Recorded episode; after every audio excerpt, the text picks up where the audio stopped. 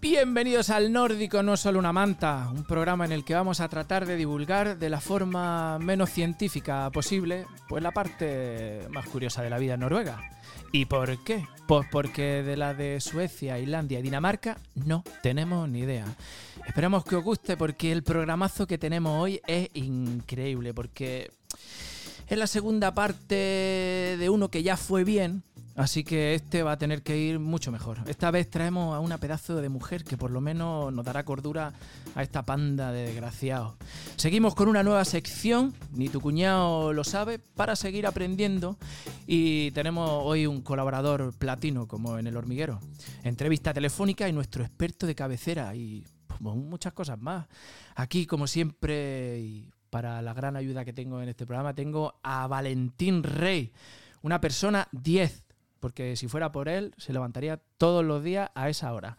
Bueno, Valentín, ¿qué tal? Buenos días, buenas tardes, buenas noches, depende de cuando nos estéis escuchando. Eh, y frente a mí, como siempre, tengo a José Luis Puentes y voy a repetir presentación. El gameto más grande que conozco. Joder, macho. ¿Cómo hemos empezado este programa, eh, Valentín? Que es, es la cuarta vez que empezamos la cabecera. Para dar una pista. Era el, el cigoto más gordo, pero el menos inteligente. Eso, cigoto. no era gameto, era cigoto. Bueno, sí, no, sí, para eso traemos expertos. Eh, Valentín, ¿qué tal? ¿Cómo estás? Bien, eh, bien, bien. ¿Sí? ¿Alguna anécdota así? ¿Algo con lo que haya empezado a Cholón el 2023? Eh, ¿Algo que quieras contarnos? ¿Qué te ha pasado? Sí. Te veo más guapo. Sí, me he comprado un libro. Me he comprado un libro que me sirve de inspiración para cómo triunfar en la vida. ¿Serio? Es en serio, en serio. Es en serio. Eh, te tienes que llevar tú mismo a un callejón sin salida. Te tienes que hundir en la mierda y a partir de ahí eh, el camino es hacia arriba. O sea, que si quieres triunfar, ya sabes lo que tienes que hacer. ¿Qué tienes que hacer? Leer el libro ese. Eh, bueno, el libro es de Ignatius Farray. Si, es, es mi ídolo. Ese tío es mi ídolo. Y me ha gustado mucho la reflexión porque, bueno, yo es lo que voy a hacer este año. Primero me voy a la mierda y a, partir de ahí pues va a ser Pues puedes empezar, oye, puedes empezar por la, heroína. La heroína siempre te lleva a la mierda absoluta. no lo descarto. De ahí todo para arriba. No lo descarto, pero empezar por la heroína igual... Es empezar, fuerte. Voy a empezar por otras cosas. Ya, pero si empiezas por la heroína, te lleva hasta tal mierda que luego una lechuguita con un par de tomates, eso ya es. eso es. O sea, Stop. Yo he, decidido. Es una idea, es una idea. Eh, yo para mí el éxito es tener coherencia con uno mismo. La coherencia de uno mismo, ese es el éxito. Coherencia entre lo que se piensa, se dice y se hace. Ok. O sea, la, verdadera. La verdadera. Eh, la verdadera éxito. Pero. Muy bien. ¿Y tienes coherencia? Eh, yo no. Por eso, por eso es un deseo para el 2023. por eso lo estás buscando. eh, pero yo he decidido aprender más noruego. Eh, muy bien. Porque me han empezado a dar Mm, puesto, de responsabilidad en mi trabajo. ¿Tu propósito de 2023? Me ha puesto a dar eh, un puesto de calidad en mi trabajo. ¿Qué consiste? Que ya no se llama de calidad porque ahora estoy yo. que consiste en coordinar todo el departamento de, gente de enfermería. Ok, porque tú eres enfermero y vas a, las casas, ¿no? Y voy a las casas. Pero a veces me quedo en la oficina coordinando. Y eso es, eso es lo puto medio, lo puto desde aquí que mi jefa seguramente no me escuche, es una mierda como un piano, es lo peor. ¿Y, por qué? o sea, ¿cuál eh, es la desgracia? La desgracia es que tienes cuatro teléfonos, ¿vale? que, es todo lo. Entonces todos los teléfonos te pueden llamar a ti, que es toda la mierda. Es toda la gente que no quiere tener ni un poquito de responsabilidad siendo trabajador, te llama a ti, y luego todos los pacientes que no tienen ni un poquito de luz, de luz en su vida, te llaman a ti. ¿Vale? Y, voy como, como, como gallina al pienso. O sea, mm. no paro. Pero es, pero es mucho más cómodo que ir por las casas, ¿no? No. Yo en las casas me siento, me tomo un cafelito. Como los abuelos solo quieren hablar, nunca te preguntan. Voy al baño. Con lo cual voy al baño. Un abuelo, o sea, a partir de los 75 años, un abuelo solo habla. Eh, eso es cierto. Entonces, si no te enteras, da igual. Porque él solo te va a hablar. ¿Vale? Pero hasta ahora he estado sobreviviendo. No te rías porque he estado sobreviviendo con tres tres cosas en noruego, que es el sí aspirado, que es el Mm. ¿Vale? A mí se me ha pegado. El, el Ja Schoner, o sea, entiendo, Mm. que esto, aunque no entiendas, tú lo dices y queda de puta madre. Y el Et Oyeblik, Oyeblik, que es. eh, Un momento. espera un momentito. Que eso lo que, te, lo, que, lo que te hace es ganar tiempo. A- hasta que encuentras a alguien y dices. Puedes decir, un, momento te vas Y ya está. y ya no vuelves. Y ya está. Hasta, hasta entonces he sobrevivido, pero ahora como coordinador no puedo. Bueno, en fin, esta. Hasta aquí. Hombre, eh, un poco limitado para hablar por teléfono, si es Ya ves. eh, todo tu manejo del noruego. Me estoy muriendo y tú. Me, imagino que no. Esto es Brick. Esto es un, Brick. un momento. Llama al 113, por favor. Bueno, eh, damos paso a nuestros invitados que seguramente est- están aquí riéndose. Sí, es verdad, es verdad, porque hoy han venido a divertirse. A el nórdico no es solo una manta. ¡Vamos! Deberíamos poner tipo. A ver, ¿puedes decir eso así como tipo. em, em, hormiguero? Hoy han venido a divertirse a El Nórdico no es solo una manta, Blanca y Juanma. Madre mía, ¿eh? Qué público tenemos, ¿eh? Joder. Es impresionante. Increíble. Buenas tardes, noches, días. Buenas tardes. noches, Empezamos días. por Blanca. Hola. Eh, nada, pues. eh, Te acerco el me- micrófono. Me llamo Blanca Corral. Me llamo Blanca Corral eh, y soy embrióloga en Oslo desde hace cinco años y medio. Llegué en septiembre de 2017 y nada, pues aquí eh, estoy encantada. ¿Cómo es tu segundo apellido? Castro Viejo. Castroviejo. ¿Habéis jugado alguna vez al lobo? Que se parece al pueblo del juego del lobo. ¿Cuál es Es ese? que no sé, no sé qué juego es. Bueno, pues en, en el siguiente programa lo diré. explicamos. Lo explicaré. Muy bien. Ya lo sabéis. Frikis, Ahora ya me he quedado con la entrega. adorarme. Tendrás que escucharnos en Tendrás nuestro siguiente, el- en nuestro siguiente programa. el próximo programa. Muy bien. eh, y Juanma, que es eh, nuestro invitado platino, que repite. eh, Que le tendremos que dar una taza, ¿no? Sí. Yo, me- yo me siento un poco como Flippy en el hormiguero ya. Tiene un poquito de cara de Flippy, ¿eh? Sí, iba a venir con la pata, pero Pues No hubiera estado guapísimo. hubiera estado bien. Ayer, Asier, eh, nuestro programa vino con el traje ¿Qué de... dice? Sí. Ya verás qué risa. Pero él sabía que era de radio esto, ¿no? Sí. Ah. Y, y no, pero también, los- para nuestra gente de YouTube. Tenemos Ah, bueno, vale. ¿Sabes que tú estás en YouTube? Sí, sí. Ah, vale. yo estoy- El traje de skate. Sí, Tenemos Qué una, una- Pegado. una legión de seguidores en YouTube. Un montón. Por lo menos tres No pasa o nada. cuatro. Ya salió el principio, ¿verdad? Ya salió, pero bueno. Ah, mira, ahí está. Vale, pues eso nada. Muchas gracias por invitarme otra vez. Y eh, enmarronado blanca. Eso está bien porque habéis pedido una serie de criterios que solo lo cumplía ella aquí en Noruega. Claro. Entonces, Claro, porque el tema está en que cuando tú viniste la primera vez eh, fue un programa, a mi entender, muy entretenido, pero nos salió un poco la parte masculina, ¿no? Porque hablamos de embriología, tal, y bueno, pues mucha paja, mucha... Y, y nos, han, nos habían pedido hacer una parte un poquito más femenina y aquí tenemos una embrióloga para intentar a- Claro, que mejor que abanderar un movimiento más femenino que una mujer. claro, llevarlo a, a- a esa parte. Eh, pero, ¿por qué te viniste a Noruega?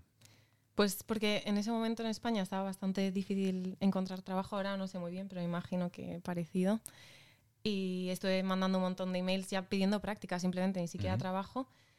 Y mm, me puse septiembre de ese año como límite de, vale, pues si no he encontrado trabajo en embriología, empiezo a buscar de otra cosa, pero ¿dónde te vas a ir con un máster que dice embriología y hacer una carta de motivación de estoy muy interesada en aplicar a este otro trabajo?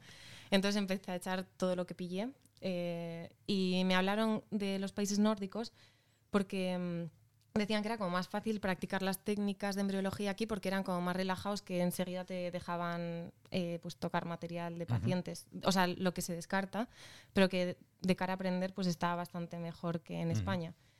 Y nada, entonces apliqué, me mm, cogieron de Noruega con un Erasmus prácticas, que era para tres meses, lo alargamos a cuatro y, y después del cuarto pues me ofrecieron un trabajo. Y cuando me preguntaron si estaría interesada en un trabajo, yo en plan de, ah, pero que es una posibilidad. Ah, pero que me vas sí, a sí. pagar. Sí, ¿En sí. serio? Y nada, eh, o sea, es que ni me lo pensé, vamos, para mí Muy estaba súper claro. Yo lo que quería, gol número uno era embriología Ujú. y por eso me quedé. Y luego, pues, eh, Juanma estaba ya en el laboratorio, teníamos como muy buen rollo, había otra chica española que es vasca, muy graciosa también en la parte de investigación, eh, la mujer de Juanma también en investigación, entonces, no sé, era muy guay. Hicimos grupillo con noruegas también Mm. y muy a gusto. Y luego Juanma es el que me ha presionado en plan para aprender noruego, apuntarme a clases de esquí. Y ya pues eso, hice vida más social también. Muy bien. ¿Y el idioma qué tal lo llevas? Bueno, a ver, un poco atascada. a ver, pues al principio... Propósito de año nuevo. eh, sí, ¿Manejas, ¿Manejas más frases que José Luis? O? Mm, sí, alguna más. tu syntax. Así, mucho mejor, sí, Bueno, claro. a, mí me encanta el Dead Orner Sai. Uy, A mí me lo han dicho A eso a mí en el natural no me sale. Madre mía, a mí me han dicho Dead Orner Sai en el laboratorio. Pero es que eso es muy noruego, ¿no? En plan de Sí, muy, de- pero- muy relajado. Sí, Dead Orner de Sai es como. Ya se arreglará. no se arreglará. pienses. ¿Y se arregla o...? Que se va a arreglar si tú tienes embriones en un incubador. se va a salir solo y se va a meter en el tanque de nitrógeno. Yo decía, de Ornersai el 17 de mayo no va a ocurrir.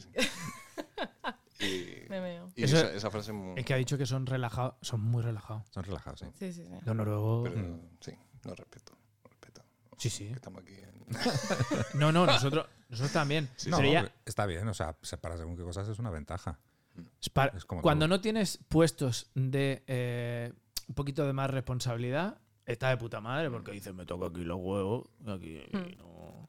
Pero cuando ya, claro, cuando ya tú estás un poquito más de responsabilidad y los que se están tocando los huevos son los de abajo, ahí ya ahí me toca un poquito los. Y no puede apechugar mucho que están las, las unions. Y- y, tampoco puedo decir puta, porque los filipinos utilizan también puta.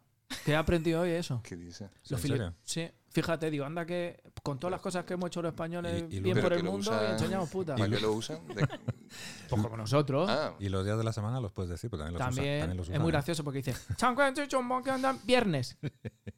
Y, lo- y los números. A ver, también. eso es lo que yo entiendo. Los números eso en español entiendo. también. O Sí. sea, sí, pero sí. ¿esto qué es? Yo me quedo loco. Y, ¿Fue dice- colonia y- española eso? y dicen, depende. Sí, sí. Filipinas fue Ah. colonia española. De hecho, a veces vienen pacientes y, ojo, este apellido es español, pero Sí, el sí. nombre qué raro, ellos son filipinos, pero que no controlan mucho español. Desde no, es aquí que- Es, que no hablan español, es que. son 400 palabras que tienen del, del, eh, el español. o sea como como- depende, guapa, puta, que Mm. lo he aprendido hoy. Sí, cogieron, lo- lo cogieron, No, Lo más necesario allí, ¿no? no, cogieron palabras del español al tagalo. Y, y hablaban español mientras era colonia española, pero luego vino a Estados Unidos y hablan inglés. Desde entonces. Y se dejó de aprender en la escuela. Hace 100 años. O sea, yo tengo- España perdió la colonia en el 90, y- el- o sea, el 1890 y algo. Yo tengo una compañera que de aquí le mando un saludo que se llama Apple Joy Viernes.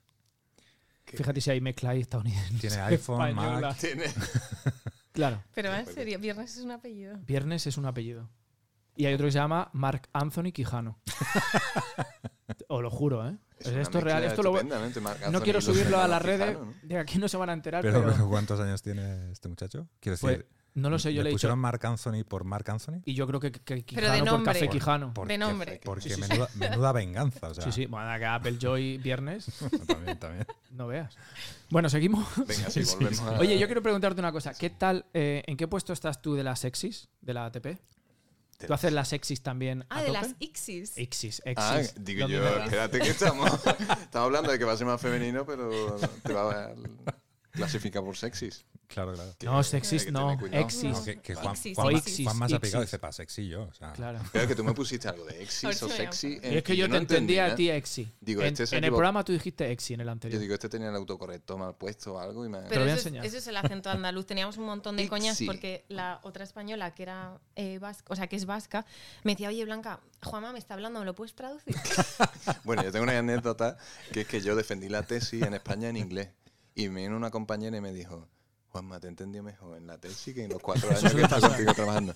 Eso suele pasar. Sí, pero bueno, yo no sabía si reírme o, o Bueno, y decirle, cuando, llegabas por las mañanas que de- eh, venías y decías, ¿qué pasa? Y yo no sabía si había dicho WhatsApp o qué pasa. Súper bien. Es, es para abarcar a todo el conjunto del tú le del contestas equipo. como los del anuncio, ¿no? WhatsApp. Pero Perdón, bueno, eh, ah, sí, la, la Ixi. ¿Cómo la Eh, haces tú? Yo la hago diferente que Juanma, pero creo que ahora vamos a empezar a practicar tu técnica con Sí. ovocitos inmaduros, porque ha habido un eh, americano que no sé, creo que de California, Joe Conahan, pues puede ser, no estoy yo lo segura. aprendí de él.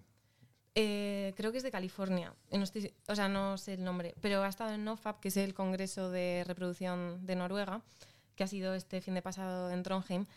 Y ha estado reportando tasas como del 85% o algo así con esa técnica, porque con la que yo hago hay veces que te dejas, o sea, que crees que estás dentro del ovocito y ya estás preparado para dejar el espermatozoide, pero no estás 100% y hay una, un porcentaje de ovocitos que igual es 5, 7, 10 que se quedan sin fecundar por eso. No Claro, voy a hacer porque- chistes hoy, os lo juro. Ninguno. No, pero es verdad lo que dice Blanca, porque cuando entra con el- la aguja donde lleva el espermatozoide en el, en el óvulo, tiene que romper la membrana del óvulo. Y hay veces que, que crees que la ha Que roto va por detrás. y no se ha roto. Porque es elástica. Ah, porque se le... Sí, es elástica, y- y elástica, tú la sí. ves como saltar, pero yo qué sé, o sea, por mucho que haya saltado, igual tú con la punta de la pipeta donde tienes dentro del espermatozoide no estás del todo dentro y se te queda justo como en el límite y tú crees que sí, pero claro, como es un es una esfera que, o sea, son tres dimensiones y nosotros lo vemos en dos dimensiones, el espermatozoide se ha quedado como en el agujero que hemos hecho, pero no Pero dentro, no del dentro. todo. Mm. Entonces el señor este ha dicho que, pues, que la técnica les va muy bien. Antes hacían la otra y tenían 70 y algo y ahora han llegado a 85 y están intentando llegar a 90 o algo así. Y nada, pues eso voy a empezar a practicar. Es que siempre esto es continua mejora. A entrenar. Tú es- como- Pero eso es lo guay también, porque a Claro. mí lo que me aburre es hacer siempre lo mismo. A mí, O sea, está guay como practicar cosas. Porque luego, por ejemplo, cuando aprendí ICSI, era la cosa, llegas por la mañana al laboratorio y vas en plan de, "Ah, voy a ver mi tasa de fecundación. y ya era como que vas motivado a trabajar, ¿sabes? Y ahora, no sé, es más como, casi hasta se me olvida a veces ir al libro a mirar. O sea que es como los deportistas de élite un poco, ¿no? Hay que entrenar. Sí, hay- yo creo que entrena mucho la curiosidad, ¿verdad? No, en el trabajo, ¿no? Ya en general, ¿no? ¿no? No estancarte y decir, bueno, me conformo con... Es verdad Claro. que si tienes una vida complicada fuera del trabajo, pues dices, pues prefiero un trabajo Mm. tranquilo, ¿no? Pero yo que sé, a mí la biología para mí es muy vocacional y yo creo que para Blanca también. Ya, pero Juan más como el referente de ponerse al día fuera del trabajo también. Porque yo, ese va a ser mi propósito para 2023. Ser como Juanma. Sí, sí, en plan estudiar más cuando estoy fuera. Bueno, porque ahora que me he apuntado al examen de embriología, que es, o sea, a nivel europeo, me- tengo que estudiar un montón. Que ya le he dicho que tenemos que hablar esto porque... Que O sea, es- la chuleta que- de ver Hablando, el tema, hablando yo. de entrenar, te, te- vas a presentar al europeo de embriología. Es la, Sí, sí. la competición. Sí, sí, totalmente. Y así que nada, pues bueno, estamos aquí, vamos a recibir preguntas que querían... Sí, sí, tenemos un montón. Yo, ¿No? estoy- Sí, Pues yo es que como, no, como no te hago chistes, estoy callado. Venga, pues vamos a las preguntas porque esto es gratis. vamos con la primera pregunta. Es- Si los embriólogos se analizan el semen, ¿las embriólogas? También, pero... A ver, ¿ves? Es Ah, que no. es Ah, imposible. ¿El semen No, de o sea, quién? perdón, Es perdón. imposible. Yo estaba pensando en, en- O sea, que yo analizo semen. A ver, o sea, Mónica Lewinsky hizo no. eso. Ah, pero yo sí, no, pues las embriólogas, yo por lo menos y otras cuantas que yo sé, nos miramos la AMH, que es la hormona antimuleriana, que es lo que indica la reserva ovárica. ¿Ves? O sea, yo no he, no he hecho el chiste, lo ha hecho ella, ¿eh? Sí, ha sido Y ya lo demás. casual. Y Eh, pues bueno, normalita. del montón. Sí. ¿Pero qué es lo que te dice? ¿Un número, un porcentaje? Eh, te dice un número y, a ver, es como predictivo de si yo ahora fuese a hacerme un ciclo de reproducción asistida, cuántos ovocitos me sacarían. Pero, claro, no quiere decir que si que intento ponerme a tener hijos en casa voy a quedarme más rápido porque la, iba a decir, la tengo más larga. ¿Ves? Es imposible en este programa no hacer chistes. la tengo más alta. Eh, eh, bueno, es que el tema, el tema lo Una, una pregunta. Un. En, en mitos y leyendas, que yo leí igual con 14 años, o me dijo un amigo de un amigo. Es verdad que, eh, que si. Eh, voy a intentar decirlo fino, todo lo fino que yo soy. Venga, prueba. La eyaculación es más eh, profunda. ¿Hay posibilidades de que sea un género u otro? Por ejemplo, dicen, esto lo- a ver, esto, esto yo, es, son preguntas que la gente, son Yo, yo que la que sacar hecho. artículos científicos de alguien que lo habrá investigado eso, Pues- porque A ver, A lo mejor no lo sabéis. yo voy a dar una pista. Mira. Porque ¿Y cómo, pero lo- cómo mides más No. escuchen, profunda? Dicen, dicen que las eh, Por las caras chicas. que he visto, Igual, bueno. Dicen que las chicas. No. eh, o sea, nada, eso no a mí mi padre me dijo que a mí me concibió porque era luna llena y no sé qué, y que, y que, pues, y que dio la casualidad que soy un niño. No, lo siento. No, yo a mi padre lo- le disculpo ese error que tuvo porque no tenía conocimiento, pero el, eh, la cosa es que no, o sea, el, el porcentaje es 50%. ¿vale? Claro. Lo único que sí es verdad que en reproducción, cuando trabajamos en el laboratorio y tenemos que enriquecer la muestra y limpiarla de plasma seminal y tal, y tal para quedarnos con los espermatozoides mótiles, los espermatozoides femeninos pesan un poquito más que los masculinos porque el cromosoma X es un poquito más grande. Entonces, si centrifugas Los espermatozoides femi- Ah, menos vale, vale. tiempo del normal, o sea, si ¿Te, te cepillas a todos los tíos? Exacto. Bueno, que está un poco más enriquecida. enriquecida en en femenino. femeninos y después también tienes otra teoría que es que en los que eso también hubo una- yo estuve haciendo un estudio que al final nos mandé en un congreso en Sevilla cuando estuve eh, comparábamos calidades de, de embriones vale porque Ah, de los blastos. de los, blastocis- los blastocistos en día 5 embriones en día 5 eh, los blastocistos masculinos tienen aparentemente una morfología un poquito mejor que las femeninas porque ¿por qué? porque los embriones femeninos tienen dos cromosomas X y uno se tiene que inactivar, porque tú no tienes los dos cromosomas expresándose todo el tiempo, tienes uno de cada pareja de, de cromosomas. Entonces, el cromosoma X que se inactiva necesita una energía metabólica para eso. Y eso eh, influye en que el embrión vaya un poquito más lento que el masculino. Con lo cual, mi teoría de eh, la leyenda esa de que si tú te corres un poquito más para atrás del lugar, los Madre que mía. llegan ahí corriendo, si tontería no es, si seguro que está- hay algo, hay alguien que en, en- Pues entonces los españoles, que seríamos todos mujeres. ¿Sabes lo que te quiero decir? Entonces sí, vamos, sí, a medir- vamos a medirnos las todas y vamos a hacer estudio poblacional. yo te, yo te- Pero Yo- ¿por qué estamos cambiando el tema? Porque- Vámonos a la parte por- femenina. Porque hoy no vamos a hacer chistes. Venga, vale. bueno, Vamos esto, esto era una Chistes esto era- masculinos. Claro, no, esto era o sea, una, una pregunta en general. Es claro, sí, O sea, sí. una Sí, sí, no me gusta mismo- porque Una es una cosa que Pero fíjate lo que has explicado tú, que tiene sentido también. Sí. Que ahora todas las embriólogas dicen, uy, vamos a centrifugar un poquito menos. Ah, Yo, yo pensaba que ibas a decir, para separarlos ponemos el fútbol en una televisión ahí y la mayoría de los masculinos se van bueno, lado. no, no sé ya, en la época que estamos ya. Pero bueno, eso que estabas explicando tú, Blanca, de ¿Qué estaba diciendo? no Se me ha olvidado. ¿La MH? la MH. O, o ya habíamos pasado. Ah, y después cuentas también los folículos, ¿no? Ah, eso sí. Pero entonces eso yo no lo he hecho. Mm. Porque me- como que me da palo con un doctor que conozco, ¿sabes? No sé. no me apetece. No le voy Pero a... bueno, a ver, lo cierto es que fui al ginecólogo para otra cosa y tenía el ultrasonido, o ¿cómo se dice? Sí. Ultrasonido. El ecógrafo. Eso, el ecógrafo. Y yo vi algo ahí negro y le digo, oye, ¿esos son mis folículos? Y me, y me dijo, no. Y luego eh, lo moví un poco y me dice, pero esto sí yo. Ay, a ver, ¿y cuántos tengo? Y a, ver, a mí me pareció que tenía buena pinta, pero tampoco soy ginecóloga, así que no sé. Bueno, si te parecieron bien los folículos, ¿quién seremos nosotros para decir? Nosotros tampoco somos... Sí, tú te tienes que querer a ti misma, entonces. Sí, a mí yo, yo me quedé tranquila. Además, hay que quererse, dependiendo de cómo sean los folículos, hay que quererse. Claro. La forma da igual, es el interior. Claro. Eh, bueno, vamos a, a encauzarlo por la parte femenina porque eh, sobre todo el, el lado de la mujer que a nosotros nos interesa. Yo he estado también investigando, tengo amigas que han estado en tratamiento y yo quería ir a indagar un poco más y le he preguntado, ¿no? Que sobre todo en la parte emocional. Eh, ha habido de todo, por supuesto, hay gente de puta madre y gente que ha necesitado incluso apoyo psicológico. Sobre todo, eh, llega en un momento en el que yo creo, a lo mejor no lo sé tampoco, esto ya es valoración mía, se le pone tanto valor a algo que, que el no tenerlo, Mm. eso crea una... O sea, ¿cómo, cómo, cómo vivís vosotros? O sea, vosotros tenéis esa parte emocional, sentís esa carga, esa expectativa absoluta de que tenemos que ser padres y, madres sí o sí. ¿Eso cómo se vive? Sobre todo en, en la mujer, porque al final, Pero como embriólogo Con, o... con los Como- pacientes, ¿no? sí, Dices, vosotros Ah. como embriólogos y personas, al final...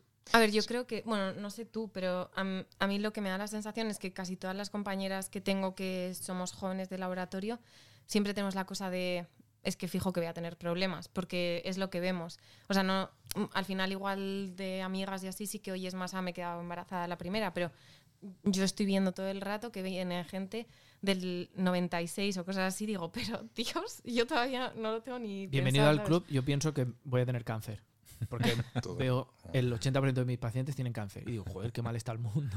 Claro, entonces yo creo que es lo típico. Y luego también que eh, tengo una compañera que es que es eh, de cajón, que todas las veces que vemos a alguien de mi año, me dice, Blanca, ¿y tú cuántos años tenías? En plan de tic tic, se Ya, te eso, está por pasando ejemplo, el arroz. Eso, por ejemplo, a mí, eso hay que pararlo también a nivel social. El Bueno, tener ne- que preguntar o de- e insinuar a alguien cuándo te va a quedar embarazada. Ya, y al final parece que estás dando excusas en plan de es que eh, mi novio o quiero vivir la vida o lo que sea y es como, re- pero ¿por qué te estoy dando Bueno, esto, explicaciones es, a ti, está- sabes? si esto es un poco Este un- casposo, antiguo, que Esto esto ya hay que pararlo. un tema muy serio. Por lo que tú dices del tema psicológico, la- las parejas están pasando por. Esto es una maratón.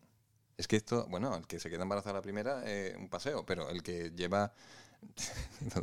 pero el que lleva eh, ocho intentos, que ha ido a un hospital, que ha ido a una clínica, que mm, tiene que decidir usar dona- el semen de donante porque no tiene espermatozoides suficiente o que no se queda, no, no puede con él. Sí, con o gente suyo. que directamente no quiere, porque hay parejas que también tienen problemas en casa Sí. porque uno quiere, el otro no, y cada vez que les preguntan, luego Mm. van a casa y tienen otra discusión. O sea, vosotros que- no- notáis la presión social Sí, en las parejas que van. Yo creo que sí, tú lo notas y lo notas, lo puedes notar Pero en tu yo hasta. social. Tú Sí, eso, es, yo, eso iba a decir que yo hasta con mis amigas en España que estas navidades lo hemos hablado un montón, porque hay algunas que se empiezan a quedar, otras que lo dejan con novios, y luego es la cosa de esa de, Buah, tenemos 31 y de repente es empezar de cero. ¿Y cuántos años quieres estar con alguien hasta que dices, venga, me planteo tener algo?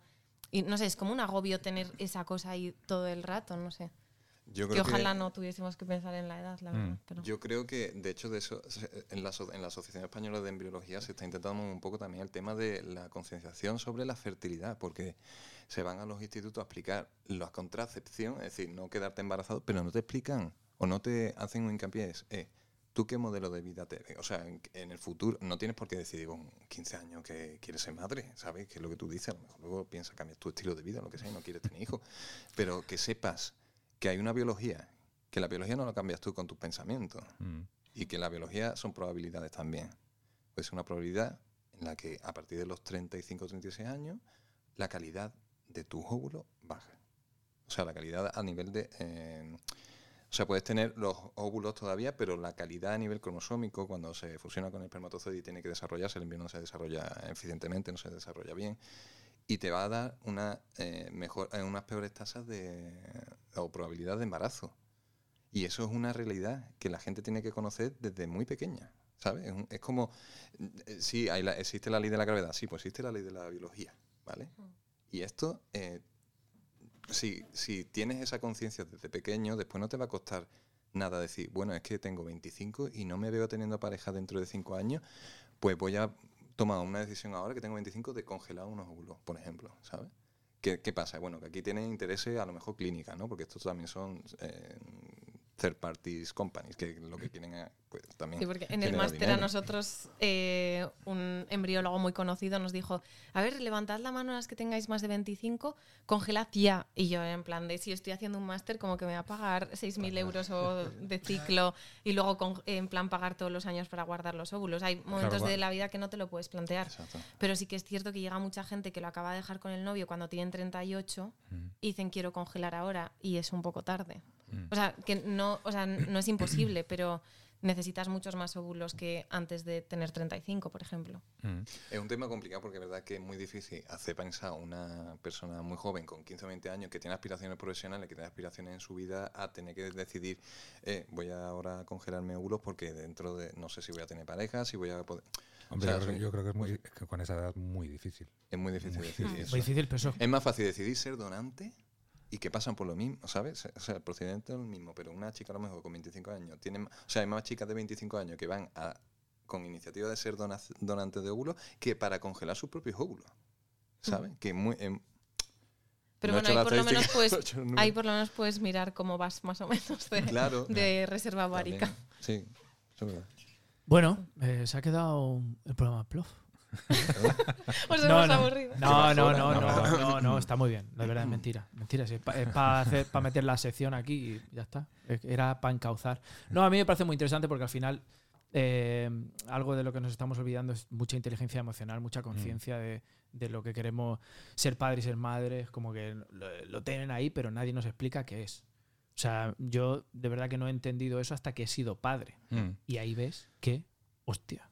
O sea, y todavía nosotros los hombres no yo no o yo por lo menos a nivel personal no siento, creo que eso suele pasar, no siento esa presión del reloj biológico, que sí que a lo mejor por ejemplo, la madre de mi hija eh, lo tuvo con 39. Yo creo que ahí sí que dijo, hostia, eh, Hmm. Juanico, coge el teléfono que, que, te cuelgan. Claro, eh, eh, Anthony Quinn fue padre con 80 y algo. Cre- piensa él. Y Papuche. Él. Sí, sí, no. Los hombres tampoco tienen tanto problema. Así que hay estudios que dicen que, como ese, hay más tasas de aborto a partir de. O sea, cuando el hombre tiene más de 45 años. Sí, también hay temas neurológicos, ¿no? Sí, Asperger y... sí, como Sí. más incidencia. Pero, Pero- es cierto que se puede ser. Y sacamos el tema de la epigenética. Qué Eh, bueno, me encanta la epigenética. Porque está la genética y está la epigenética. Claro. que es la que te, una- Desarrolla, la genética es la que te explica Blas y la epigenética es la que te explica El otro. el otro. Te dice, hola, epi. No, pero eh, la, desarrolla, desarrolla. la epigenética es... Abramos un melón. A tomar por culo mi sección, que esto Venga. me parece muy interesante. Venga, sigue. A ver, la genética habla de la información que va en el ADN, ¿no? Que son los genes, ¿no? Y la epigenética habla de las modificaciones que en el ADN se experimentan, ¿vale? Son modificaciones que no, tienen, no, no cambian la secuencia de información que hay en el ADN, pero cambian el nivel de expresión de esos genes. Entonces, eso, la epigenética explica los cánceres, explica el envejecimiento eh, a nivel de, de óvulos y de espermatozoides, por eso también la edad paterna afecta, porque hay más alteraciones epigenéticas también. Una alteración epigenética es que eh, calmar a un bebé con el traqueteo venía de. Atención, ¿eh? A ver, a Esto yo lo leí hace tiempo. Eh, an- antiguamente me refiero a cuando nosotros corríamos delante de los tigres porque nos querían comer. El, el niño iba a cargar, o sea, la madre cargaba al bebé y salía corriendo cuando había un peligro. Ese traqueteo le daba al niño la información para que se callase en plan de eh, cállate que nos comen. Eso explicaba un grupo de científicos japoneses que se ha ido pasando a nivel genético. Entonces, ese traqueteo de, que tenemos para que el niño se calme, eh, había un artículo por ahí que explicaba que venía de ahí. Venía de cuando salíamos corriendo hacia un peligro, o sea, delante de un peligro, porque Mm. íbamos a ser comidos o comidas, y el niño automáticamente mm, se callaba. Fuerte. Pues, Y lo explicaba a través de la epigenética. Mm. Bueno, menos mal que no hay que correr detrás de un león para dormir niño. ¿no? Porque vamos. Bueno, yo, yo voy a poner un, punto, a se- los tres. un punto serio aquí, porque Se, ah, está, se está yendo mucho. se está yendo mucho, se está yendo mucho. Volviendo a, volviendo a, a lo que estábamos hablando antes de los bancos de, de óvulos, sabemos que hay bancos de óvulos, Mm. hay bancos de semen. Eh, se podría decir que eh, Julio Iglesias, Bertino Borne, Isabel Preisler son cajeros automáticos. Porque están ahí para que cualquiera, cualquiera coja. O sea. Bueno, yo. Lo que pasa es que lo, la gente que, que va a donar eh, pasa por muchos filtros. Entonces, yo sé que el filtro psicológico no. A, a ver. Por cierto, Claro, y ahora en Noruega, eh, bueno, por lo menos para donante de semen, eh, solo puedes donar hasta seis familias, que antes eran seis, Seis niños. niños, y ahora lo han cambiado a familia porque, claro, es un poco mierda quedarte. O sea, si has tenido ya un hijo con ese donante, que te digan, ah, no, pues es que ya ha tenido cinco más, te quedas sin ese mismo donante. Y ahora ya lo han cambiado a familias. Entonces, no sé si puedes coger y decir. No sé, porque esto ha pasado en Estados Sí. Unidos, ¿no? Que había un señor que tenía un montón de hijos. Ha pasado más a sitios. persona. Mm. que yo quiero decir algo. Blanca, en el programa anterior, Juanma me dijo, con esa cara, tú no pasas. ¿Podría tener una segunda opinión? Exijo una segunda opinión. Tú no te acordarás, pero a, ver, mí- a pero mí sí, me sí. dolió en mi co- Sí se Mira, lo dijiste. Mira, me ha hecho daño en mi corazón. sí. Pero, pero dijisteis también fertilidad probada. También. Joder, probada, yo te enseño a mi hija y lo flipas. Por eso, que ya Es está. un currículum. A mí cuando me dicen, vaya cara que tiene, digo, pues mira a mi hija. Eso No, es. pero yo digo porque es que tiene unos genes muy fuertes, tío. ¿Sabes? ¿Yo? Eh, Sí, entonces, eh, sí, porque tú y tus hermanos sois iguales. De tu padre, vamos. entonces, De aquí tú un tienes- saludo, Román. Tú tienes un niño aquí de donación y ya sabes que es tu hijo. Tú no puedes tener un hijo aquí, tío. No puedes ser Ah. donante. Porque lo vas a reconocer. Pues mi hija no se parece a mí. Sí, Es verdad, sí, sí. No, Bueno, se parece tiene, poquito. sí, Ahí se parece razón, tiene, ¿eh? tiene Pues el de gordo el pie Bueno. eh, igual. Te doy, te doy la razón. Pero gordo. Pero entonces esto para preocuparse. No, no, no. Tiene el mismo dedo gordo el del pie. del pie, Vale, vale. entonces ya José. Luis, Bueno, es, bueno. José Luis es su padre de joven. Sí, en verdad, sí. Sí, sí. Sí. Eh, a mí me llamaban romancillo. De chico. Nos confunden. Mi padre con bigote y yo con barba. Soy el 2.0. Te quiero, papá. Un besito bueno. de aquí. Que cuando quieras saber si tu calidad es ICSI o IBEF, Hostia. ¿cómo es? Conven- conven- Fecundación in vitro. Eso. ¿Dais, dais un diploma? Oye, ¿podemos, ¿podemos ir Valentín y yo? ¿A qué? ¿A qué? Pues ya que hacemos un programa así, pues que nos digan a ver. Lo qué- único creo que tienes que ir al médico y decir, que- sí, quiero tener una hija. Sí, tienes que, tenéis que ir al médico y pedir que, bueno, no juntos. ¿Pero qué hay que hacer? ¿Qué hay que hacer? Que, o Eh, sea, que tenéis que ir al Fast Legue y decirle, bueno, decir, oye, que, que con mi pareja llevamos un tiempo intentándolo. Ah, esto y- no. Esto no es, os conocemos a vosotros, vamos un día ¿A qué allí. A ver si vosotros podéis analizar el, el, el Bueno, a ver, HVY. a ver, yo lo he y, hecho. y el se- ha visto, es que vamos. Pero bueno, Juan, Yo, por ejemplo, que lo tuve que hacer, pero yo tuve que hacer ahora recientemente para poner a punto el microscopio. Ah, bueno, yo no hablaba de esa, pero Oye. eso no lo sabía. Sí, ¿eh? Oye, ahora recientemente. a vosotros si ¿Tú- queréis yo os puedo sacar sangre, pero de vosotros hecho, a mí es una de las no- razones porque mi mujer me dice ahora, oye, a ver si ya te vasectomiza, María, si me estás escuchando. Eh, que quiere que me vasectomice ya. Y digo, Hostia, no, María. porque tengo que poner a punto los microscopios. Todavía no, espérate mes. Pero un tú- añito a ver si voy a tener que cambiar de laboratorio. Es otra eso, vez. ir pidiendo muestras a los doctores. Gracias María por seguirnos en Instagram. Sí, María. A ver, nos ha- hemos tenido que hacer dos programas contigo para que nos siga en Instagram. María, ¿verdad? Que sí. Sí. Bueno, eh, vamos con nuestra sección Habla Pueblo Habla. Eh, porque ya que tenemos a Blanca aquí, pues por lo menos que la gente nos pregunte. Claro.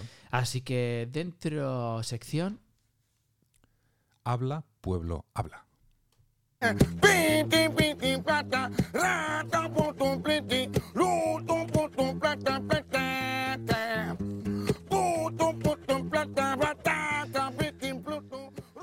¿Os acordáis lo que decía Valentín de llegar hasta la mierda y luego empezar a subir? Pues este. Pues es Este esto es señor- el principio. Pero esto es nuevo, ¿no? Bueno, eh, aquí metemos música así porque nos Es- aburrimos y tal. es Pero que- eso no, no sois vosotros, ¿no? sí, sí, sí, es Valentín. que es Valentín, es Es Valentín. que yo cada vez que me ponía esa musiquita, me creo que la hacéis vosotros. Es que, es que Pero tenemos, espera, de la otra dijisteis que erais vosotros dos Sí. borrachos. Sí, ¿Y sí, sí. Sí, sí. Y ahora, Solo mira, y ahora borracho. a ver, Valentín, hazlo. Venga. es que, eh, tenemos, un pro- tenemos un problema y es que eh, la música tiene derechos. Claro, Ah, entonces sí, la hacemos Entonces, nosotros. Tenemos que. Pero que ahora voy a volver a mi sección. Voy a- eh, me voy- vamos a saltarnos el. Bueno, primero habla pueblo habla. Venga, habla, pueblo. habla, y, ya y luego mi sección para que veáis lo que hacemos también. Claro, claro. Joder, La- si es que hacemos todas. las- bueno, Lo hacemos me callo, todas. me callo.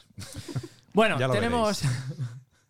Tenemos. eh, nos ma- la- habla pueblo habla, son gente eh, que no sabe escribir y nos manda audio. ¿Vale? Entonces, eh, manda expertos. Tenemos al primero. eh, a ver qué dice. Hola, buenas noches. Mi nombre es Rubén González.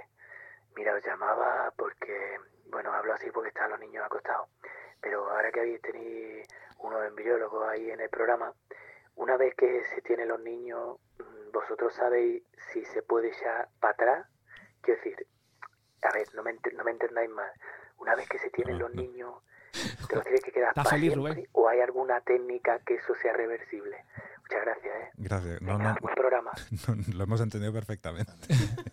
Bueno, nada. eh, Yo es que, bueno, yo al menos yo solo sé hasta día 7 de desarrollo embriológico. Después ya no. para atrás.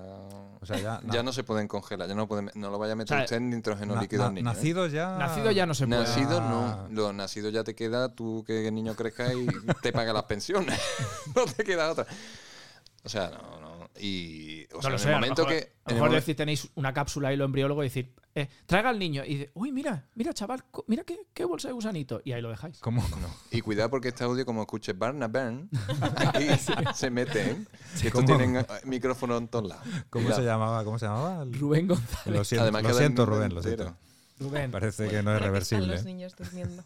eh, le dais un no, ¿no? Eh, no, que aguante el tirón. Bueno, pues Son Rubén, lo sentimos. no se te ve muy bien, pero bueno. Que después Eh, se pone mejor la cosa, hombre. Vale. Ya está. Nuestro siguiente invitado, a ver. Hola, mira, soy Rubén González, que he mandado un mensajito antes, pero como es un audio, no he escuchado la respuesta. Mm, Que digo que si la respuesta es que no, mm, a ver, A ver si había alguien que, que los quiera, que yo los regalo. Son dos. El, La el pareja. pequeño tiene dos años y es pelirrojo, es muy mono. Y el mayor es muy listo, muy listo, demasiado. Y tiene cuatro años, pero es muy listo, muy listo. Y, y bueno, si la respuesta es sí, mm, mira a ver cuándo me podéis dar ahora, ¿vale? Decidme cuándo me podéis dar ahora y lo que cuesta. Lo, bueno, lo que cuesta da igual. Mm, Darme hora, ¿vale? Y ya voy yo para allá. Si, si puede ser esta mañana, mejor. Venga, gracias, ¿eh? Muchas gracias, Rubén. Gracias, Rubén. Está jodido, ¿eh, ¿Esto era? ¿Esto era técnica para hacer desaparecer al niño o para que No alguien lo sé. adopte? Mira, eh, que llame a David Copperfield, ¿sabes? ¿No tenéis un departamento de evolución? Como ¿Qué- qué- de repente llegas a los 10 años y dices, oye, mira, yo quiero No. devolver este producto. No Lo más que te no devuelven es, es algo de dinero. Pues si vas al público, A, a nuestro sí algo de dinero devuelven te algo de dinero. Pero al niño. Además, tendrá niños, yo, ya tiene hasta nombre el niño, que lo va a querer con Nada, lo sentimos, Rubén. No, Nada, ¿no? No. Lo sentimos. parece, parece que no. Ánimo, Rubén. Eh, siguiente audio. Buenas noches. Buenas noches. Gracias por dar voz a quien normalmente no la tiene en la sociedad. En este caso, un presente. Mi nombre es José Francisco Gerente Buena y mi gerente. pregunta es hacia la señora Blanca. Blanca para ti. Mi pregunta es un poco intelectual, viendo el nivel que tiene este programa. Eh, ¿Recomendaría usted a una mujer congelar sus óvulos siendo joven o ser una madre joven? Aquí hay mucho que pensar. Gracias a Valentín y a José Luis y a los expertos que vienen a este programa. Muchas gracias. Hombre, Menudas pues, turras tienes sí, que pegar. pregunta de nivel. Es una pregunta a nivel, ¿eh? De hecho, venía un poco enlazada a lo que estábamos hablando antes. Fíjate. Yo creo que es la primera pregunta con nivel. Sí. Pues a ver, la cosa es que cuando tú congelas óvulos, tampoco no hay ninguna seguridad de que vayas a tener un hijo. O sea, 100% no te la van a dar. Entonces, si se puede elegir, yo diría que madre joven, si está esa posibilidad. Pero si no, pues está siempre bien tener una opción. Pero, siendo madre joven, porque yo fui un padre a los 28, 29. Yo, un padre a los 21, hostia, ya hay siete años de experiencia. no, pero hombre, aprendizaje. joven eres hasta mucho más tarde. Ya, pero la, o sea, los años te dan experiencia. O sea, yo creo que este hombre, el, el Francisco, gerente, gerente, hola, eh, se refiere también mucho a. La, porque, claro, las madres jóvenes y los padres jóvenes no tienen la experiencia. O sea, es mucho jiji, mucho jaja, pero hasta que no tienes. Yo ahora con 35 años, cuando digo, hostia, ahora igual tengo un poco más de, de luces. Bueno, De luces. Yo con 23 años tenía luces, pero igual de neón. pero las luces te vinieron con el hijo luego, ¿no? Claro. Muchas veces. Mm, Yo es que- Vienen- Claro, a mí eso me estaba vinieron luces pensando, con porque los yo, por ejemplo, que no tengo, yo Blanca A ver, no tiene luces. Yo veo gente sin luces con niños y sin luces con niños. Yo O sea, veo que sin si luz y la las de larga así. No, Sí, pero, pero o sea, lo que decía es que, o sea, siempre es como, ¿cuál es el mejor momento para tener un hijo? Pero si te pones así, nunca es el mejor momento, ¿no? Eso es típico que se dice. Depende, Mira, nunca es el mejor momento. Lo que yo pienso, lo que yo pienso que sí es una ventaja tenerlo joven de alguna manera, porque tienes la energía que luego Ya, no tienes. es. Que yo no te- quiero. Ya, pero, pero aquí voy con Blanca. Yo tengo 35 años y tengo bastante energía de cuando Sí. tenía 23 y 24. Sí, sí. Ahora, de aquí de cabeza, hostia, aquí hay mucha diferencia. yo creo que sí. De- no, no, perdona. habla, habla. No, que también se habla un poco de. eh, aquí hay que meter el tema de las relaciones, ¿no? Ya no es solo tú como mujer sola, ¿no? Que, sino que tienes una pareja, piensa que vas a ser estable a los 21 con la persona que va a tener los Claro, hijos, ¿no? ¿sabes? Entonces antes, sí, antes pero- fuera diferente, ¿no? Y que luego el, eh, la definición de familia y pareja ya Ha cambiado mucho. muchísimo. Ha cambiado sí. O muchísimo. sea, familias de. eh, em, familias que cuidan un, un niño con un amigo. O sea, co- Sí, co- verdad, sí, ¿cómo sí. se llama? Em, Coparenting, ¿no? no, co, co- crianza, cocrianza. Ah, cocrianza. Cocrianza, algo que también se lleva, que no tienes por qué tener una, un hijo o una hija con tu pareja, sino puedes criarlo con, con- con un amigo o una amiga. eh, que ahora. Pero yo sigo pensando que, o sea, si tú si tú congelas el óvulo, eso está como cuando coges un salmón fresco en- eh, de descuento y, y lo echas al congelador. Cuando lo sacas, todavía está de puta madre, ¿no? O sea, quiero decir, ¿es mejor eso? Con Eso, cri- no, eso es que se- no te eso puede le tenéis que haber preguntado al Con cri- fisioterapeuta. Imagínate, bueno, es que eh, las cientos de miles de personas en España que ya han nacido a partir de embriones congelados. ¿Sabes? La gente que dijimos que hay en el gente andando por ahí que son normales. Que no estamos hablando de que viene con. que te caga trozo, ¿no? Como el trozo. No, hombre. Eso, eh, sí. Eso. eh, Pero de todas maneras, el tema de, de la edad, o sea, el tema de congelar óvulos o no, es un poco saber si tú quieres ser madre o no. Ya, eso es. Vale. Eso es la pregunta. Yo, pero yo tengo, yo tengo una teoría con eso de, de tener hijos y, y que. Y que no los quieras. O sea, sí te, dan, sí te da un poquito más de responsabilidad, ¿no? Y, y tienes que hacerte Hombre, cargo de eso. Pero un aviso te voy a dar. Eh, cuando llegan a la adolescencia, entonces te ponen en tu sitio. Sí, sí, sí, sí. Yo también lo. Pero ahí te vas preparando. Entonces es mejor ser joven o mayor cuando son adolescentes. Porque si eres joven no hay tanta diferencia. con- Es verdad. Yo veía, vi un TikTok el otro día que, bueno, sabéis TikTok, ¿no? Que salen Sí, sí. bailando principalmente, ¿no? Salía una tía bailando y viene otra chica al lado y tal, y dices, de la misma edad. Y decía, una es la madre, tenía 30 años o 31, y la otra la hija que tenía 15 o así, ¿sabes? Ya, Eran iguales, tener, prácticamente. tener Sí, un sí, sí, bebé sí. con 15 años, válgame Bueno, eh, No. mi mujer, por ejemplo, su madre la tuvo con 18 años. Y ha salido muy bien. Claro, y la diferencia de edad, eh, Ya. ¿sabes? 18. No se han ido de fiesta juntas, que yo sepa. Pero, pero sí es verdad que, que tuve la diferencia de decir, joder, que, que sabes que va- eh, no que la vas a tener para siempre, ¿no? Pero que, que sabes que vas a estar un poco más en contemporáneo con ella, ¿sabes? Que vas a, comp- vas a tener a alguien que va a estar activamente. eh, por ejemplo, ahora cuando nos ayuda bastante cuando hemos tenido los niños, ¿sabes? Ha venido ella, que si tiene una, una, una diferencia de edad de 30 años, Hombre, no, está claro, sí, sí. Que ahí se nota también, nota. eh, la generación ahí salta mucho. Bueno, entonces, lo mejor es no tenerlo y disfrutar de la vida.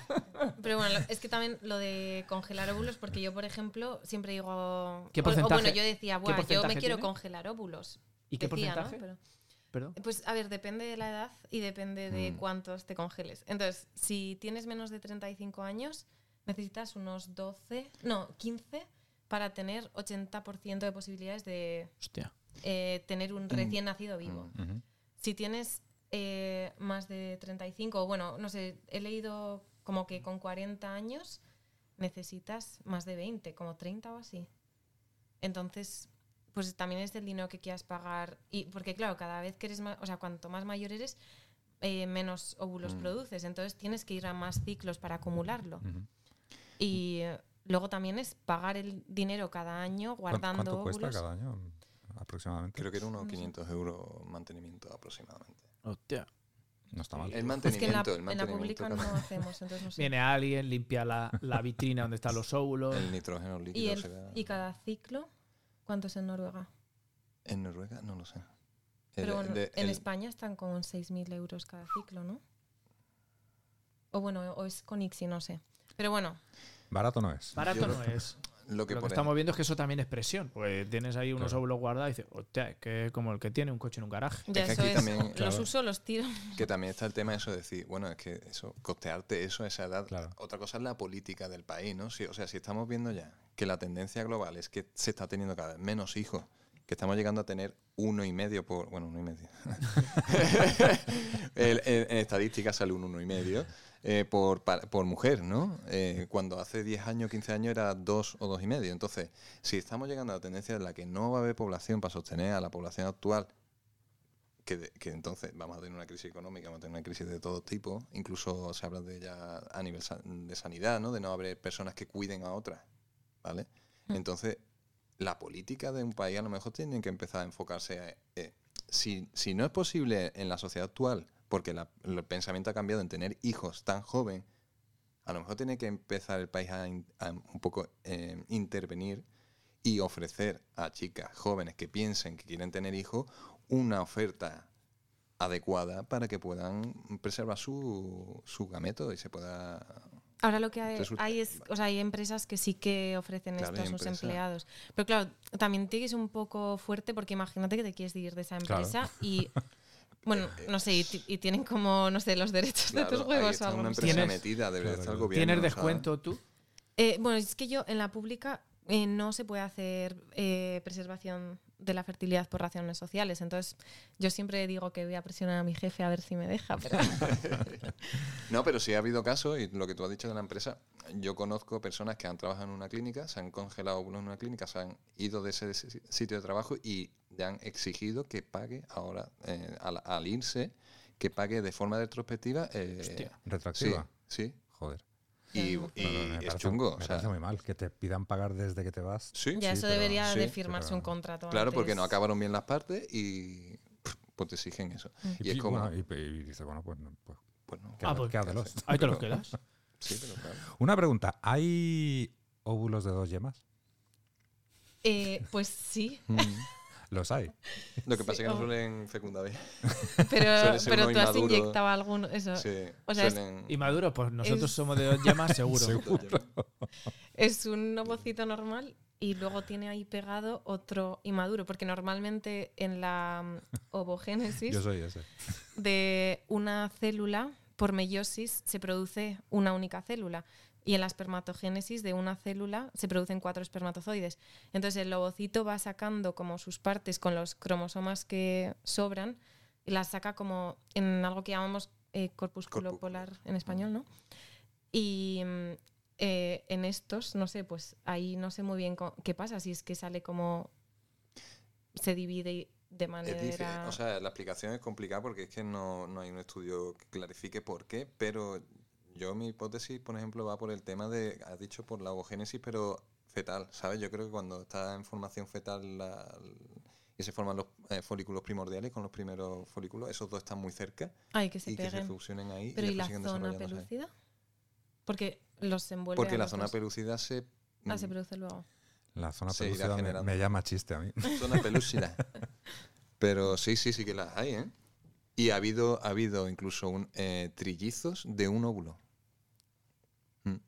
Pero eso luego, o eso sea- luego, posterior. división. Trillizos de un, de un óvulo. Entonces, Bueno, ha habido un caso súper raro que es un, no, no, ha habido un caso que se ha estudiado por genética que es un óvulo que le han fecundado dos espermatozoides y, y la, y la segregación meiótica ha ocurrido de bueno, perdón, que estoy usando palabras. La- eh, en el momento que se separan los cromosomas han hecho eh, como normalmente se separan en dos, ¿no? La célula pues ha hecho como una división a tres y se ha dividido eh, las dos partes de partes de óvulo a uno a, en tres secciones incluyendo eh, antes de que ocurra el final de la segunda meiosis y entonces es- se llama ses- sesquicigótico, un trillizos sesquicigóticos. O sea, pero esto porque cuando hicieron el estudio miraron que Eran eh, la parte materna era Sí, exactamente Exacto. igual y luego dos. Y luego eran iguales dos Pero esos, esos trillizos sí serían eh, iguales, ¿no? Físicamente. Eh, no, porque la parte paterna Mm. hay dos que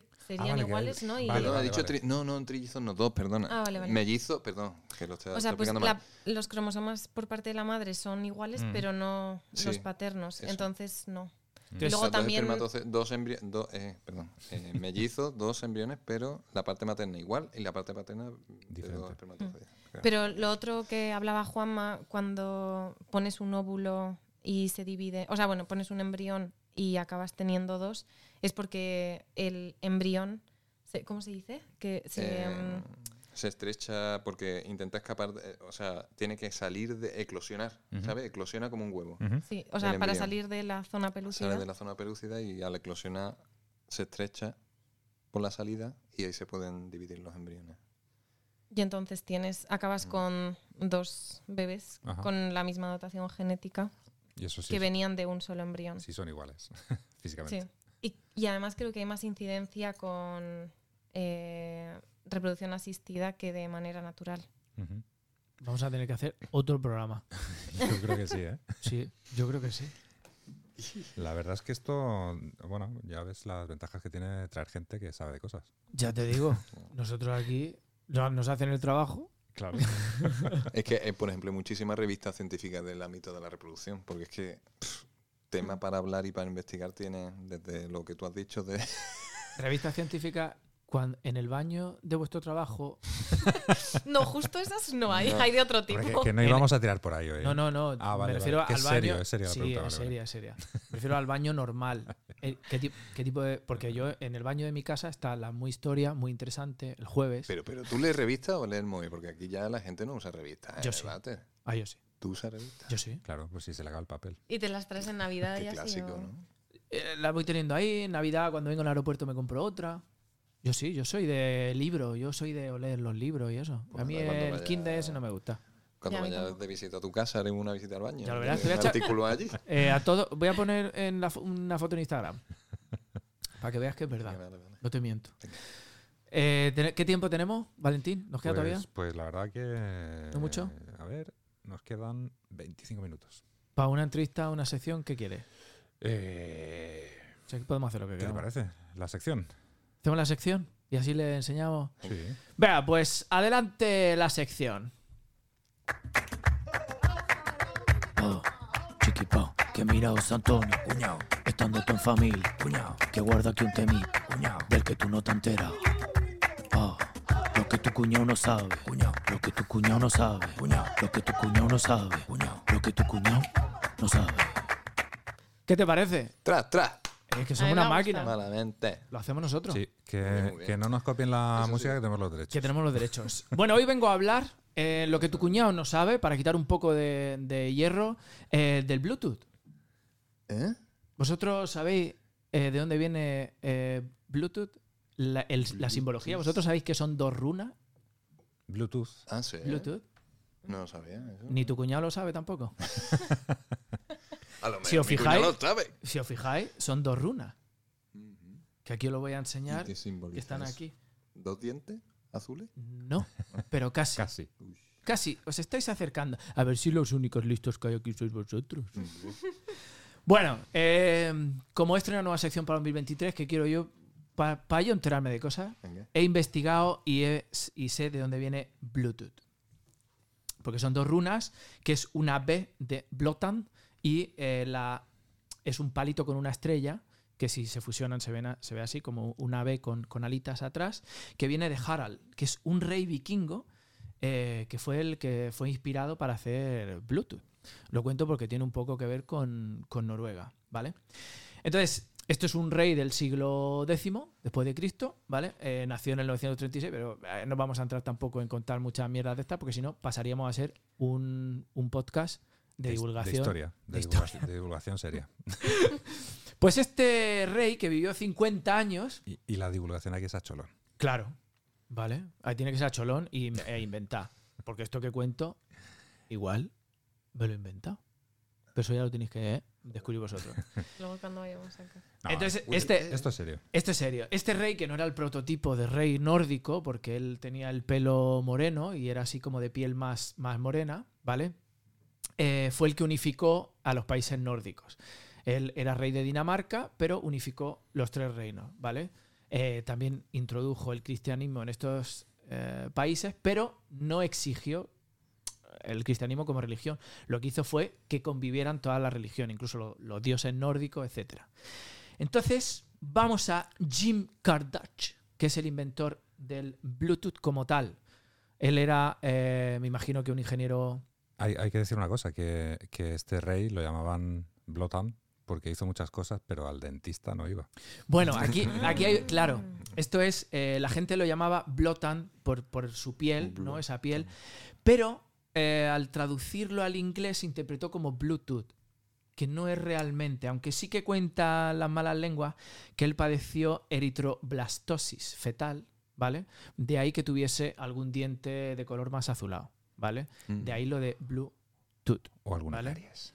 O alguna carie, no sabemos En tampoco. aquella época pf, pocos tendrían dientes, ¿no? Eh, bueno, leí con Después de 50 Bueno, años. Bueno, si era rey... Entonces el tipo este, Jim, eh, quiso unificar todos esos programas en uno para que todos los teléfonos móviles tuvieran esta conexión rápida eh, y se inspiró en este, la unificación de estos países nórdicos y en este eh, rey noruego llamándolo Bluetooth. Un protocolo de comunicación entre todos los dispositivos. Y Efectivamente. el tipo era danés también, ¿no? El ingeniero. Eh, creo que sí, era danés. Qué ¿Eh? bonito. Y hasta aquí mi sección.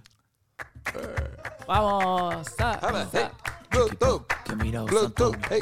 estando tu familia, que guarda que te Bluetooth, y tú, y tú, y tú, y tú. no te enteras. Pues ya estaría. Muy bien. Esta es mi sección, ¿me ha gustado? Sí, sí. Ya sabía una cosa más. Esto solo sirve para ligar. Ya está. ¿El Bluetooth? Bueno, el Bluetooth también. ¿Sabéis que yo cuando iba. Hostia, el Bluetooth, antaño, cuando solo había Bluetooth, eh, yo iba en un autobús de línea Almería-Madrid. Y entonces de repente iba recibiendo fotos de alguien en el autobús a través de Bluetooth. Y eran. A ver, no eran fotos mm, de desnudo, pero era una manera de romper el hielo. Entonces yo le mandaba y así estuvimos hablando. ¿Qué y, dices? y- Ah, tú Ah, también ¿en mandabas. Claro, porque tú podías aceptarlo. O sea, era como que te quieren mandar algo. En el autobús. En el autobús de línea, en el Alsa. Alza. Pero sea ¿y cómo que- sabes que la persona que. No sabía quién era. Yo no sabía quién era.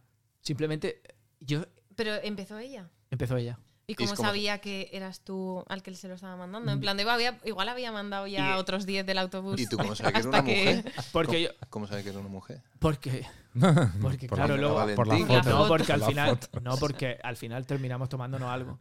Obviamente cuando mandó el audio yo hice así como como pescuezo de gallina. Y entonces dijo ella, ese es él. Porque claro, había mucho más. Y claro, yo en, en- en una de Obviamente nos acabamos tomando algo. Claro, sí, sí. O sea, que ya llevó la iniciativa un Sí. poco, ¿no? Porque te vio ella... sí. Sí, bueno, yo lo, lo- sabías porque os acabasteis fumando un cigarrito, ¿no? Que por aquel entonces no fumaba, ni he fumado nunca. Pues Pero me dijo, sí. yo congelo óvulos. Le dijo, hostia, eso sería un buen programa dentro de 20 años. Eso me gusta, si no me tengo que preocupar por tener hijos pronto. Sí, sí, sí. Que bueno, a mí me lo han preguntado eh, un chico en el gimnasio. Hostia, hostia. Bueno, aquí. ¿cuánto nos quedan más? Aquí hay, aquí hay salseo. Aquí Venga, salseo. venga. No, o sea, no me lo No, preguntó a mí, pero me dijo, ¿te puedo hacer una pregunta así de lo tuyo? Y yo, ¿en plan, ¿eso qué ¿De lo tuyo?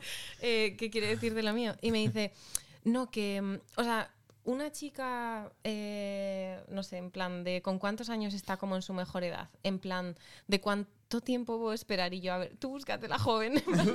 Hostia. Pero bueno, yo aluciné un poco cuando me lo preguntó. ¿Eso Pero es que encima me dijo, eh, bueno, te lo pregunto mejor, cogemos el tranvía ju- eh, juntos y te lo pregunto. Y yo estaba en plan de, joder, ¿qué me va a preguntar? Me puse hasta nerviosa. Pero te lo preguntó para saber el filtro que ponía en Tinder de edad. No ¿o sé, pues me imagino que sí, porque... Eh, ¿a, qué, a qué edad la mujer es crianza, reserva y gran reserva? Claro. Eh, sí, hombre, hablando de vinos, ¿nos tomamos uno? Es es que es lo que estaba pensando antes, que decías tú que es la cocrianza, es cuando son pequeños, y luego ya cuando se hacen grandes es correserva, ¿no? sí. Vaya pregunta que... Bueno, No eh, ¿tenemos tiempo para llamar a nuestro experto de cabecera o lo dejamos porque nos van a regañar otra vez y nos van a echar de este...? Estamos en el límite. pero Estamos en el límite. Podríamos llamar, ¿no? Vamos a llamar a ver qué Llama nos dice. nos Llamamos rápido, ¿no? Venga. Yo no sé... Bueno, ¿sabéis que tenemos nuestro este de cabecera? Nuestro que es Josema, de lo vamos, Mm. lo vamos a llamar igual eh, para ver si está. Que nunca sabemos si está o no, pero... Josema, Josema Gutiérrez. Josema Gutiérrez. Tenía preguntas, José, también. No lo sé. Nosotros le llamamos. Josema es una sorpresa. es una- Siempre, siempre es la sorpresa. Ayer estaba con Agustín. ¿Te acuerdas? Sí, sí. Ya lo veréis. Que ayer grabamos programa. No sabemos. ¿Sí? Hola, buenos días. Bueno, José- ¿Josema? No soy Josema. ¿Con quién, con quién hablo? Encarnación López, Encarnación. la López. misma. ¿Qué tal? Buenas, ¿eh? Muy buena, muy buena. ¿Dónde está Josema? Es que como me habíais dicho Josema, que era un programa más femenino, Ah, mira.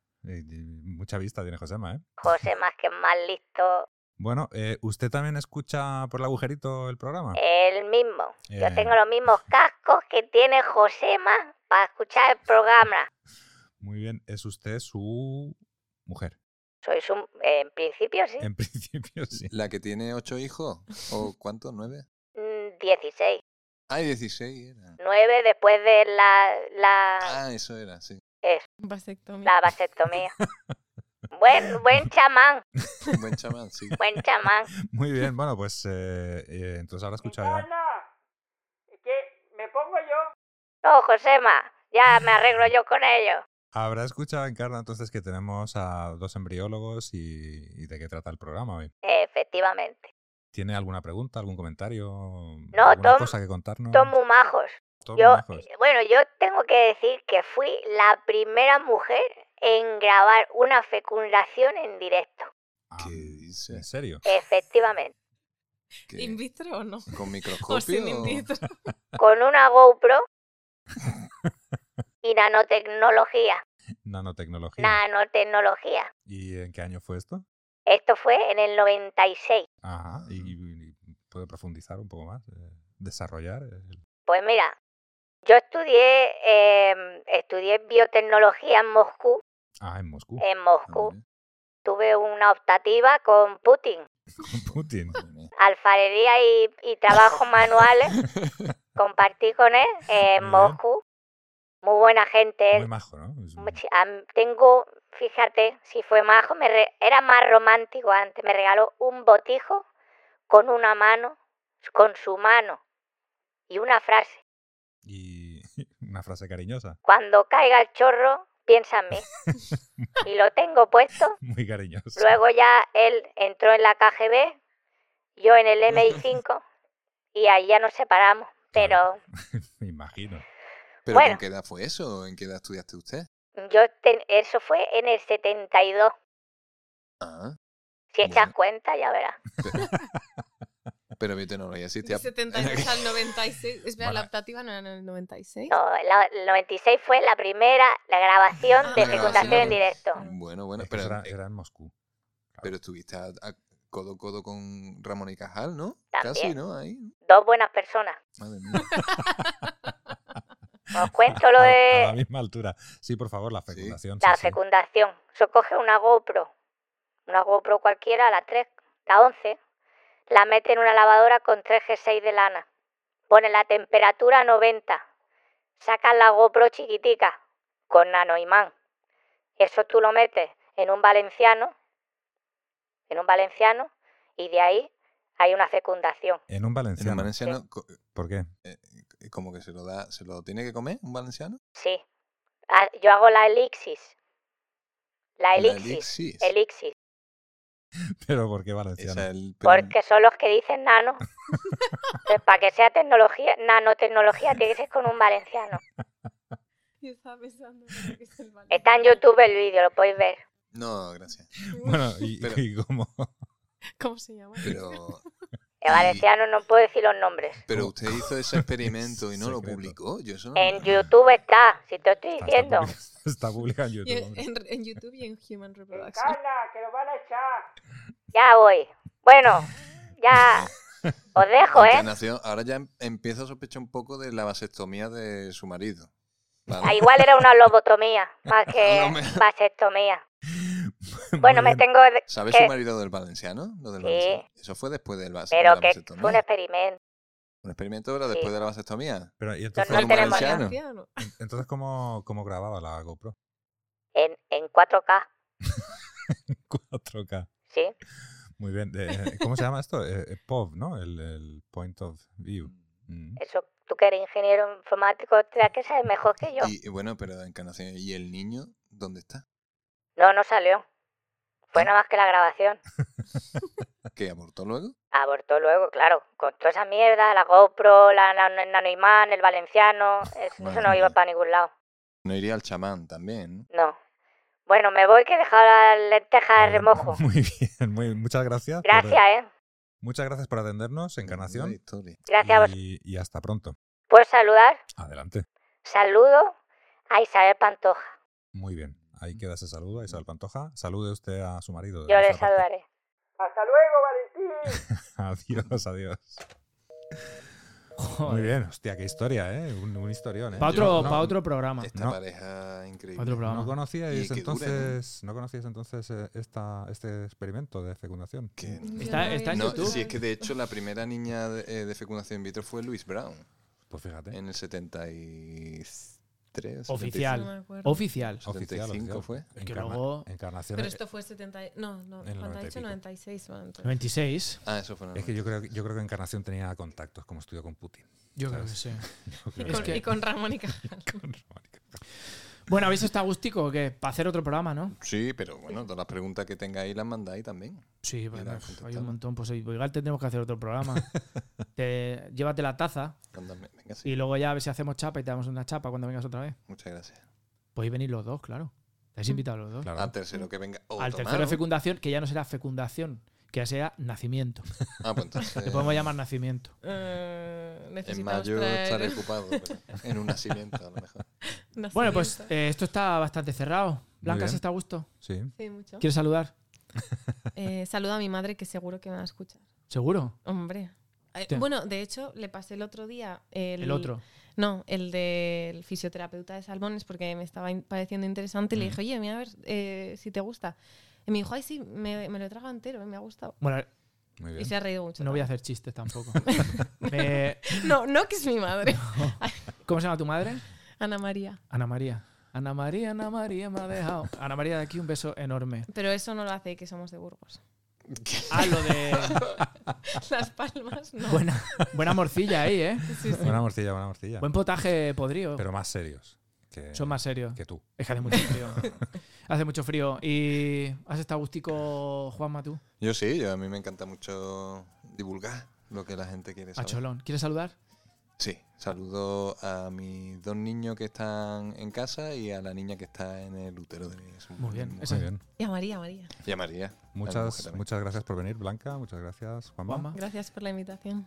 ¿Puedo saludar yo? Puedes saludar, claro. Pues ya que hemos estado hablando tanto de nanotecnología de valencianos, quiero saludar a John Cobra, que seguro que nos está escuchando. Seguro que sí.